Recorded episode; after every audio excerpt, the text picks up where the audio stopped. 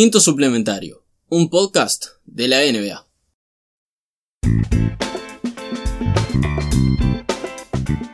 Bienvenidos a un nuevo episodio, soy Camilo Ferreira y conmigo Nico Prieto. Muchas gracias Camilo, un gusto estar acá y eh, un gusto también estar en este episodio 1.5, porque es un episodio especial de lo que viene siendo, o lo que ya fue, perdón, la Kawaii Watch 2019. Sí, un suceso lleno de drama y especulación que llevó a su fin el sábado pasado, el 6 de julio, con la decisión de Kawaii, que primero había pedido que la gente tuviera discreción con su decisión y su pedido fue muy explícito, pero que la gente no, no tomó muy, muy en consideración. No, sucedió todo lo contrario a ese pedido. O sea, tuvo, esto tuvo todos los ingredientes de un, hermoso drama que, que, nos trae la NBA en la offseason. Como siempre. Como siempre. Para eso estamos acá. Y bueno, esto me recuerda mucho a lo que fue The Decision en 2010 de LeBron James, que hace poquito creo pasaron nueve años justamente de ese evento. Y más recientemente lo que fue la catástrofe de, de DeAndre Jordan en 2015. Pero esto también tuvo elementos que compartían, digamos, ambos sucesos. Y la mini decision de KD, que se suponía que la iba a dar por Instagram a una hora específica y tuvo a medio mundo refrescando. Refrescando la página y nada pasaba, nada pasaba. Bueno, les vamos a contar que hubo gente siguiendo vuelos de San Diego Toronto, Toronto, San Diego, San Diego, Toronto, en ese orden, por aplicaciones de seguimiento de vuelos. Hubo gente siguiendo en helicóptero vans por las carreteras de Toronto. También hubo gente yendo a estaciones de servicio donde había estado Kawhi Leonard supuestamente en California. Qué hermoso, qué hermoso todo. Además es este, lo que más me sorprendía, no lo más me sorprendía, pero ver a gente yendo a estaciones de servicio, sacando la foto de el mismo, este, digamos, el mismo contador, el mismo coso de las revistas donde se había fotografiado a Kawhi antes y ver comentarios en Reddit, en Twitter, tipo, es ese, las revistas no están cambiadas de lugar. No, aplausos, aplausos y más aplausos. siguiendo, ahí estuvo Kawhi Leonard como si fuera alguien requerido por la justicia. ¿Sabes a qué fue lo que más me recordó todo esto? El caso de O.J. Simpson. Igual. las, las persecuciones en helicóptero y los vuelos, era igual. Con la leve diferencia de lo que hizo O.J. Eh, Simpson. sí, sí, pero lo que tenía que ver con todo el, el, circo de O.J. era. No estaba tan alejado, sinceramente. Es un poquito espeluznante, pero. Sí. bueno, es lo que genera la gente de la liga. Y los mejores jugadores de la liga. Y probablemente el mejor jugador a día de hoy de esta liga. Y seguramente esto no sea lo último que vayamos a vivir en esta liga tampoco. No, pero tuvimos decisión. Los Ángeles Clippers la decisión de Kawhi de volver a California, volver a su casa, como decíamos en la parte de los Lakers en el podcast pasado, pero fue a los rivales, no fue a los Lakers. Y hay una razón muy grande de todo esto. Kawhi no quería formar un Big Three, aunque sean LeBron James y Anthony Davis, no importaba quiénes fueran, él no quería un Big Three. Él quería una estrella que él lo acompañara en el nuevo desafío, pero ser dos, Así que eligió Los Ángeles Clippers que tuvieron que dejar órganos vitales por el camino para conseguir la petición de Kawhi Leonard. Sí, tiraron medio la casa por la ventana este, para cumplir el deseo de Kawhi Leonard, pero como, como se esperaba, creo que esto es un movimiento de riesgo. Creo que lo vale. Capaz que el traspaso en sí, si lo vemos, no lo vale. Y fue lo que sorprendió a mucha gente. Pero cuando a ese traspaso le agregas, luego llega Kawhi Leonard libre, todo tiene sentido y basta de suspenso porque además creo que ya lo saben todos. Paul George fue el elegido. El con, compinche. Sí, que se dice que Kawhi lo convenció la semana antes. Se habían juntado y lo convenció de seguirlo hacia Los Ángeles, dejando atrás a los Oklahoma City Thunder el día de Paul George en Oklahoma. Exacto, lo que se había reportado es que Kawhi Leonard aparentemente se comunicó con Paul George, este, expresándole el deseo de jugar con él y este, pidiéndoles si era posible que lo acompañara a los Clippers. A su vez también este, se contactó con, con uno de los dueños de los Clippers, Steve Ballmer, y le dijo, me conseguís a por George y estoy ahí. Y, este, y fue bastante paciente en ese aspecto. Sin haberle comunicado tampoco a tanto a los Lakers. A Toronto ya lo había comunicado en ese momento. Pero sí, era cuestión de que los Clippers consiguieran justamente ese pez grande y ya era un trato hecho. Es que tampoco importaba quién fuera. O sea, Paul George era el que estaba más libre, digamos. O el único que se le podía conseguir de alguna forma. El traspaso consistió en muchísimas picks. Para futuro, protegidas, no protegidas de primera ronda, algunas de segunda ronda. Y también eh, Galinari y Gilius Alexander, que van al Thunder. Exacto. Pero bueno, creo que tanto Gilius Alexander como Alinari son pérdidas, digamos, para los Clippers porque tuvieron buenas temporadas. Son buenos jugadores. Son buenos jugadores, tuvieron buenas temporadas en ese equipo. Pero es por George. creo que de- si vas a, a tratar de ganar un campeonato, más en lo que, ti- lo que va a ser esta oeste, que va a ser, como siempre lo es, una, este, un- una batalla campal, tenés que tirar, tenés que tirar todo y tenés que tener por lo menos este, esa chance de ganar ese campeonato, como lo hizo Toronto justamente. Y repetimos, es Paul George con Kawhi Leonard atrás. Ese es el tema. El valor crece cuando ves que atrás viene Leonard. Los detalles del contrato de Kawhi son 3 años y el último con opción de jugador. Porque en 2021 él sube su porcentaje. Lo que creo que quedó demostrado todo este hermoso circo es que nadie sabe nada. Nadie sabe absolutamente nada. Twitter tenía creo que a 25 o 26 insiders que 90% te decía de que era este, un caso ya terminado de que estaban los Lakers. Había un punto que la gente estaba creyéndole más a una persona en el Reddit de los Lakers que supuestamente era primo de alguien de la gerencia de los Lakers, pero no le creían a Wash, porque supuestamente Wash era el que estaba, digamos, con una agenda contra los Lakers y favoreciendo a los Clippers. Wash termina siendo el que termina rompiendo justamente la noticia de los Clippers. Pero sí, o sea, es impresionante cómo seguimos decisión tras decisión creyendo a la gente que ya demostró que no, no sabe nada, no sabe absolutamente nada. Es que de nuevo es ese grano de esperanza que todo me sirve de agarrarse de lo que sea para confirmar la verdad que vos estás queriendo creer. En- Entiendo par- parte, pero cuando ya estamos empezando a creer la gente como Chris Broussard, que ya van año tras año, que dice multiple sources, múltiples fuentes, cuando tipo no tiene fuente de nada, yo creo que hay que empezar a seguir otras cuentas o por lo menos a tratar de quitarse un poco de toda esta situación y bueno, darse cuenta de que solo los jugadores saben a dónde quieren ir. Sí, también quedaron murales ya pintados en Los Ángeles de Kawhi con la camiseta de los Lakers. Una que ya probablemente esté en blanco, Sí, o le cambiaron la camiseta. probablemente. O te quedó pintado arriba con cargadas hacia los pobres Lakers. Que diría que otro año quedaron sin nada, pero no es así. O sea, No, no. eh, hay un sentimiento general de que los Lakers perdieron.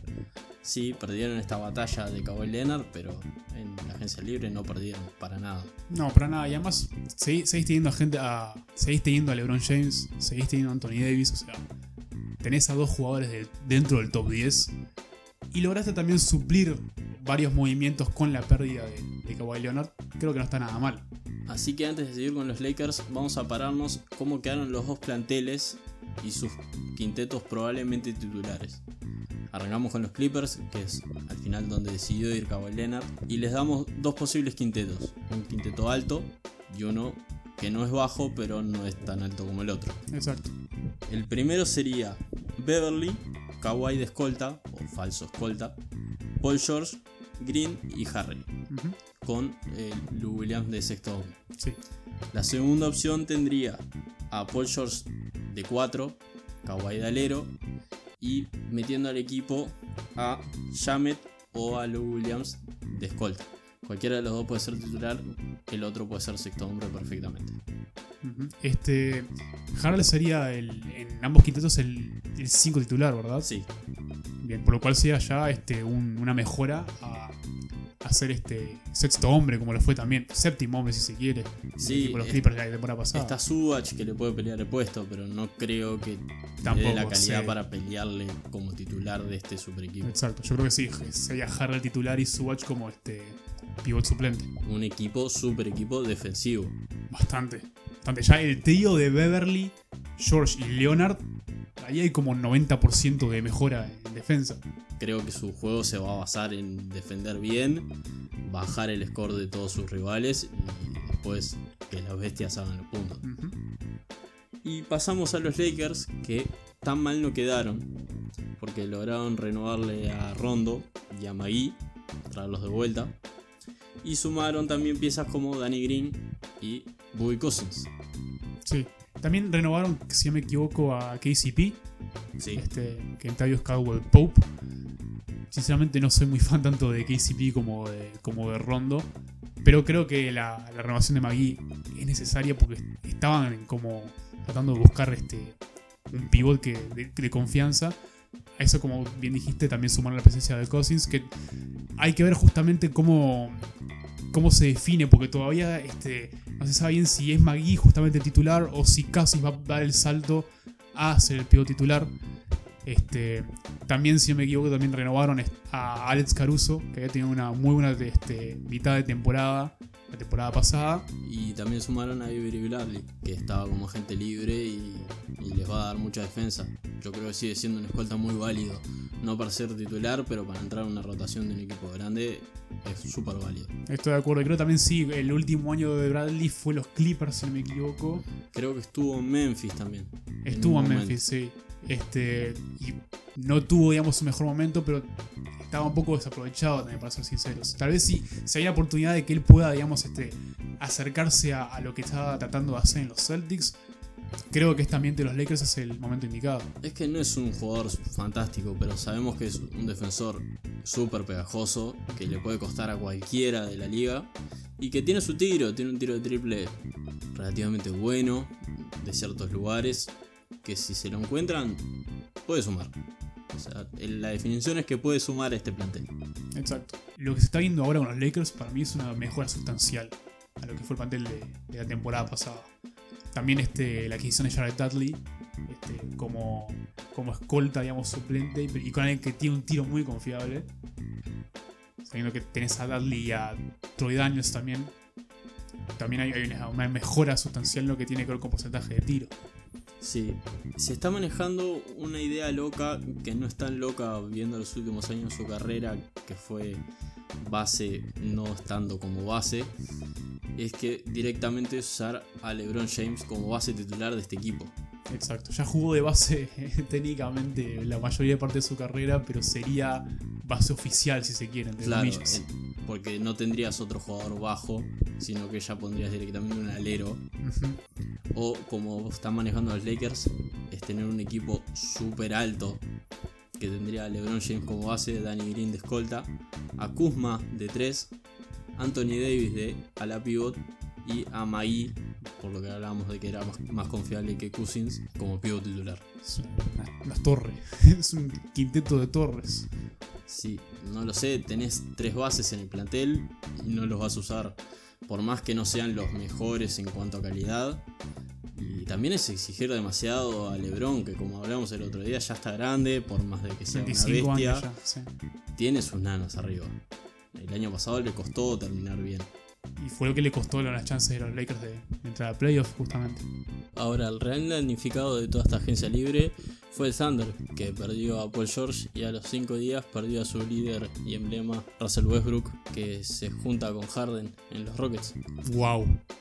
No, no me, no me quedan más palabras como para explicar todo este pandemonio, si se quiere, de lo que está ocurriendo en Oklahoma City. Es que de un día al otro son literalmente 5 días, se quedaron sin nada y obligados a una rebuild. Desde el día del traspaso de Paul George ya se venía hablando que Russell Westbrook no se quería quedar y todo apuntaba que iba a ir al hit, pero de la nada saltó que, Harden lo convenció y, y va hacia Houston. Sí, y parece que Westbrook estaba interesado también en juntarse nuevamente con su viejo compañero retaguardia 2012. Y sucedió esto. Increíblemente, otro, otro gran movimiento en este día de agencia libre. Pregunta clave: ¿Digo? ¿se terminó el Rock Cabaret sin Chris Paul? No, obvio que no. Nunca. Pero querían jugar juntos, o sea, ese es el, Sí, está claro que terminó una fase del Rock Cabaret. Pero ahora comienza otra fase. O sea, vos estás diciendo que si juntás a los dos jugadores de la liga que han promediado arriba del 30% de posesión de balón en mano las últimas dos temporadas, no se terminan las discusiones. Ah, yo creo que, que se viene una parte parte 2 Electric Boogaloo. Ah, esto es taquillero. Esto lo que se viene es Rock Cabaret potenciado y con, con sangre incluso, inclusive. Ahora, los detalles del traspaso serían que Russell Westbrook va hacia Houston, mientras que Chris Paul y un par de picks de Houston van hacia Oklahoma. También Houston en, estos, en estas horas firmaron a Tyson Chandler y trajeron de vuelta al perdido Anthony Bennett. Ay, estoy tratando de no reírme por todo esto. Un gran número uno de, de, draft. Un excelente número uno. Un número uno que provocó la gran reacción de Bill Simmons cuando fue anunciado en el respectivo draft de 2013. 2013 creo que era el año si me equivoco. Y bueno, la carrera de Bennett eh, ha pasado ha pasado por Turquía inclusive y tuvo un, supuestamente noticias de que en la Liga G estaba brillando y bueno, de la nada regresó a la NBA. Además tiene un contrato no garantizado. Eso es lo clave. Es, de todo eso es esto. hermoso. Todo esto es hermoso. Todo. Es hermoso por todo lo horrible que es y lo feo que es y lo espantoso que es. Y además Chris Paul va a un Oklahoma que no tiene nada. Sí, están Gilgeous Alexander y Gallinari, pero Y la presencia de Adams también. Pero sí, es, es un rejunte de picks. Es un equipo que está pidiendo gritos una reconstrucción. y que después de este traspaso le quedan casi que dos picks por temporada de las próximas 5 o 6. Ujú. En algunos años tiene hasta 3. Notar que además Presti, el gerente de Oklahoma City Thunder, está convencido en que quiere a, a Chris Paul de base. Sin importar de las condiciones o los deseos de- del mismo Chris Paul de jugar para un equipo que quiera pelear el título. Lo cual hace que todo esto. No sé. es- a mí, es, sinceramente, es un traspaso que creo que no funciona para ningún lado. No funciona ni para Houston ni no funciona para Oklahoma. En lo que ambos quieran conseguir en sus respectivos equipos. No, porque Houston sigue quedando corto y Oklahoma no va a tener un rebuild partiendo con Chris Paul como estrella. Exacto. Tenés un equipo, claro, justamente como Houston, con dos jugadores dominantes con la pelota que siguen compartiendo el mismo, la misma génesis de- del equipo anterior que se sigue repitiendo en, este, esta encarnación. Y con Oklahoma, que se tendría que lanzar a un- una reconstrucción de lleno, empezar de cero. Y mantener a Chris Paul significa pelear ahí en la mitad de tabla y tratar de meterse en playoff en octavo o séptimo puesto. Pero volviendo al tema de las picks, en estos 5 años hay que hacer las cosas muy mal para no lograr una rebuild buena. Eso es cierto, sí. Repito, tienen entre 2 y 3 picks en los próximos 5 o 6 años. Hay que agarrarle muy feo. Muy feo, exacto. O sea, la, fundación, la base de arrancar está. O sea, fallar en esto sería, no sé, vender todo por dinero y conseguir a Dwight Howard. ¿Qué podría pasar? Si no tuvieran, no, si no tuvieran a capela podría pasar. Pero con esto creo que. Bueno, bueno, el, el no creo. es 93% de seguridad con que esto no pueda pasar. porque todo puede pasar en esta offseason porque ya no lo demostraron en, en estas. Anthony Bennett. Hace 5 segundos. Anthony Bennett regresó a la NBA.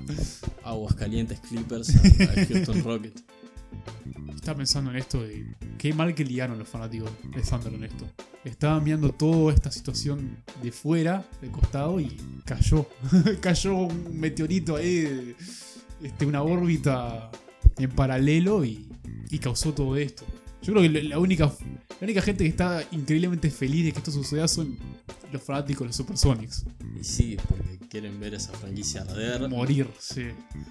Es que es, es algo casi literal de que la gente de Oklahoma estaba tranquilamente mirando desde su sillón como los Lakers y los Clippers se daban de lleno por conseguir a Kawhi y de repente quedaron sin nada, absolutamente nada.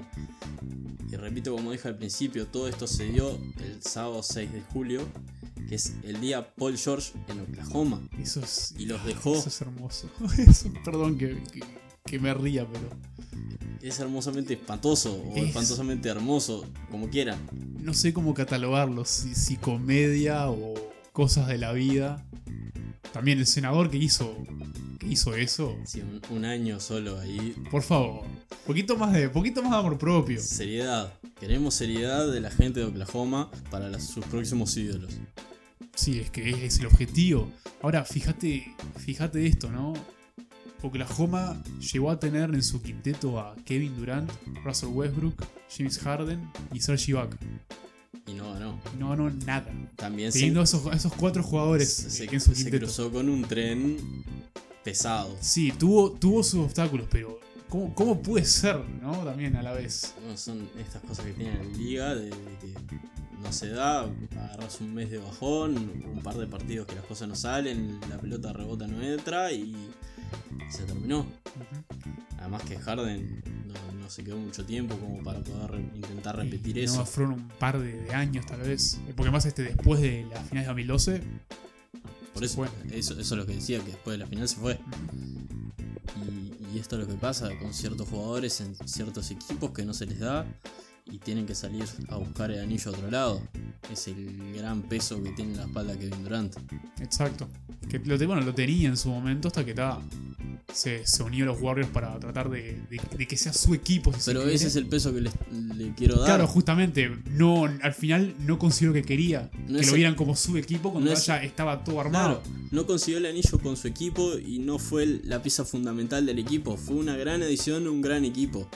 Nada no fue más. Como con Oklahoma, que lo llevó él, por más que Harden y, Ibaka y Westbrook jugaran muy bien y fueran piezas que acompañaban, pero era el equipo de Durant. ¿Vos decís que esto, se- este, que esto finalmente se pueda dar en Brooklyn Nets? O sea, sé que no, no va a estar jugando toda esta temporada. Y puede pasar, sí, si se desarrolla bien los jóvenes que quedaron de esta camada del año pasado, sí puede liderar. Yo creo que Durant sigue teniendo la capacidad de poder liderar un equipo hacia un anillo.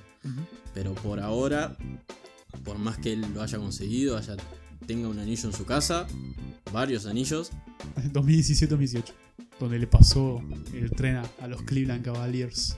claro, Todo culpa de J.R. Smith, por cierto. pero- sí, esa, esa jugada increíble de último minuto que Sí, nadie entiende pa- que Ese pase y esa reacción de LeBron. sí, el momento más triste y más cómico de la carrera de LeBron probablemente. Se rompió una mano. Bueno, no se rompió una mano, pero bueno.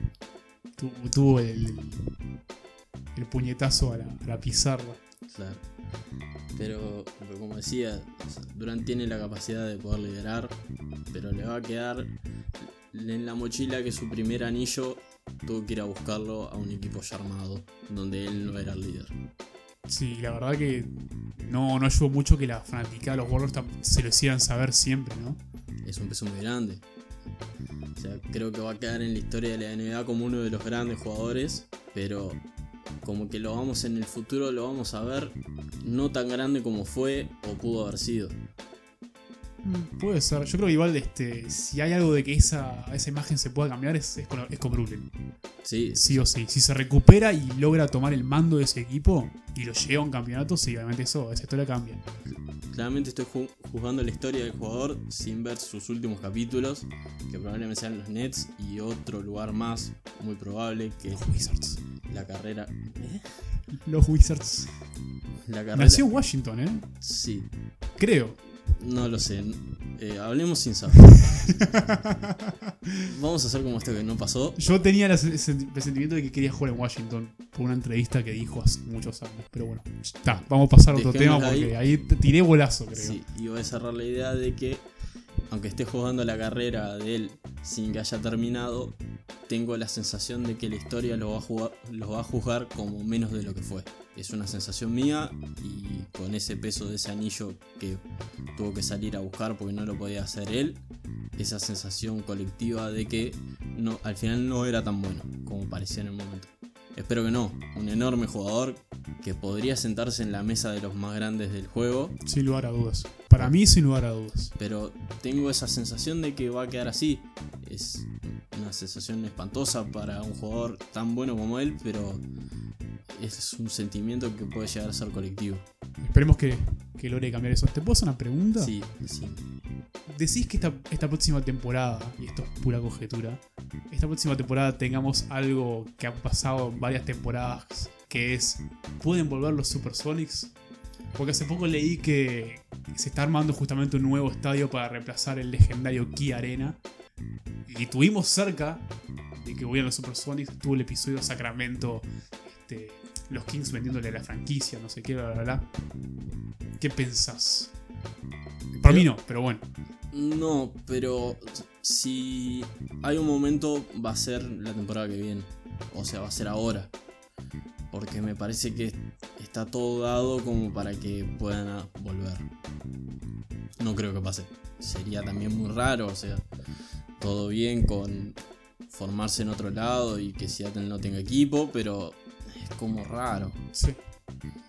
Pero hay muchas cosas también que desestabilizar, que ya están bastante como bien puestas, ¿no? Y establecidas. Sí, sí. No funciona quitarle de vuelta el equipo a los Thunder porque ya tiene su, su fanbase, tiene su, su estructura funcional. Es que la liga está rara en estos tiempos, o sea, es... se- Toronto ganó un campeonato. Bueno, empecemos por eso. Un equipo canadiense tiene un anillo NBA y ya seguir los equipos en su respectiva conferencia ya es bastante complicado como para tener un cambio nuevo. Mm, sí, estoy de acuerdo. Bueno, también queremos hablar de dos temas cortitos más. Uno es Marcus Morris, que parecía que tenía todo arreglado con los Spurs, pero ahora parece que tiene todo arreglado con los Knicks. Qué grande Marcus. Y es todo un parece que creo que ni él sabe lo que quiere hacer.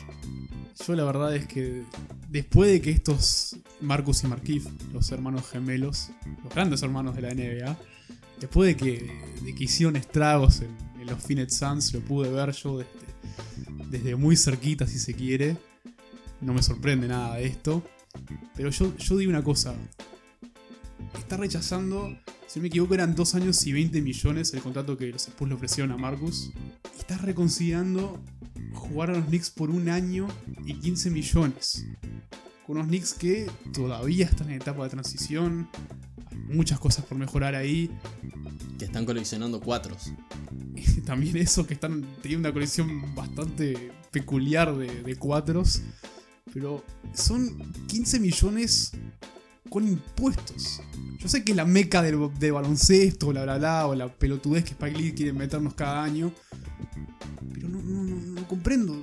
Está Popovich y no tenés impuestos con los 20 millones en San Antonio. Y, y querés irte a los Knicks. Y quedas ¿Está libre. considerando una oferta a los Knicks? Y además quedaría libre con ese contrato de dos años en 2021. Que es como queda Kawhi Leonard, que se suponía que él iba a seguirlo a Kawhi a donde fuera, que al final no, no lo hizo porque nadie lo quería tampoco. O sea, eh, gran punto en contra. Vos podés querer seguir a Kawhi, te tienen que querer los equipos. Exactamente. Alguien que le avise, por favor, al pobre de Marcus, que te tienen que querer. Tenés que ser buen jugador para que te quieran. No me sorprende nada esto. O sea, es ridículo, pero a la vez no me sorprende. Estoy un poco decepcionado, si, si soy sincero, pero bueno. podría quedar libre en esa agencia libre 2021 que vería agentes libres como Giannis, Kawhi si no firma su opción de jugador que está en el contrato, LeBron, Bill, McCollum, Oladipo, Gobert, Paul George, Griffin, Drew Holiday, Conley, DeRozan o Lamarcus Aldridge. Qué él- hermosa, y qué él- hermosa colección de. Y él podría quedar ahí libre también, esperando otro Mesías que se lo lleve con él a algún equipo, como estaba esperando Un ahora. Aladdin. Qué hermosa colección de talentos, eh. Lo bueno de ser un fanático de un equipo perdedor es que tenés la off-season para, para divertirte. Y acá estamos. Nosotros estamos, estamos gozando ya. este, Esto, en este viaje mágico. este nuestro pan de cada día es este buscar la off-season todos los años. Y ver qué se llevan otros equipos mientras tu equipo no hace No nada. hace nada. Tu equipo hizo algo igual. Hizo cosas. Que lo hablamos en el episodio anterior. hizo cosas. eh. La más reciente y la más obvia, que no la quería mencionar porque era algo que para mí ya iba a pasar, la renovación del contrato de Uber. Es algo. Es algo. Mientras los Wolves siguen sin hacer nada. Siguen con Jeff Teague como base titular. Y en esta nota triste, pasamos a otra más triste podría decir. Es que los Golden State Warriors cortaron a Livingston. Salió bastante de, la nada, si se quiere. Livingston aparece, aparentemente es, este, quiere jugar para, para un equipo candidato al título. No hay ningún movimiento todavía al respecto. Pero sí, este, me sorprende que, que hayan querido este, desvincularse así, sin ton ni son. Sí, el problema tampoco es que los equipos candidatos al título no tienen mucho espacio. Exactamente, no, no queda mucho. Además, creo que los únicos dos equipos que todavía tienen, digamos, algo de dinero para flexibilizarse, y corregime si me estoy equivocando, son Atlanta Hawks y los Dallas Mavericks. ¿Puede ser? Sí, y ninguno de los dos es candidato al título. Exacto, los Lakers tenían su espacio y ya lo llenaron. Dentro de No, no era demasiado espacio, o sea, con un par de contratos, sobre todo con el de Danny Green y Cousins, llenaron casi todo y Exacto. después fueron consiguiendo esas elecciones que servían para rotación, pero nada del otro mundo. Así que a menos que Livingston quiera aceptar un descuento al 80%, Sí, sí, muy sustancial. no la veo. También está lo de lo de Andrew Budala en Grizzlies que está en un suspenso ahí también. O lo de Corber que se movió a los Suns y. Y los- también fue cortado. Sí, ya los dejó. A pedido fue cortado. Exacto. No iba a hacer nada en los Suns, está, está perfecto. Yo de ese tipo de cosas no me quejo tanto. No, está. Dejaron cosas por el camino ustedes. Para Sí, pero- facilitarle eso a Corber. Sí, pero eh, después me, me imagino, y si conservamos a Corber y termina siendo Ryan Anderson 2.0, y no, no vale la pena. No, bueno. Sácalo. Bueno, en esa nota casi rant sobre un jugador que tuvo tres meses buenos en su carrera y parecía que iba a seguir, pero ya vimos que no. Vamos a terminar este mini especial que era sobre la, Kawaii Watch 2019 y sus ramificaciones, que fueron varias. Ya ahora sí, en el próximo episodio vamos a volver con el draft, que lo tenemos en espera desde hace unas semanas, desde que pasó. En stand-by. Claro. Y podemos cotejar con la poca participación que han tenido algunos rookies en esta Summer League, pero que algo pudimos ver de lo poco que nos dieron, pero es algo como para sumar a las características que ya habíamos visto y leído de su participación en la universidad. Así que hasta acá llegamos, nos reencontramos en la próxima, Nico. Un gusto, Camilo. Hasta luego.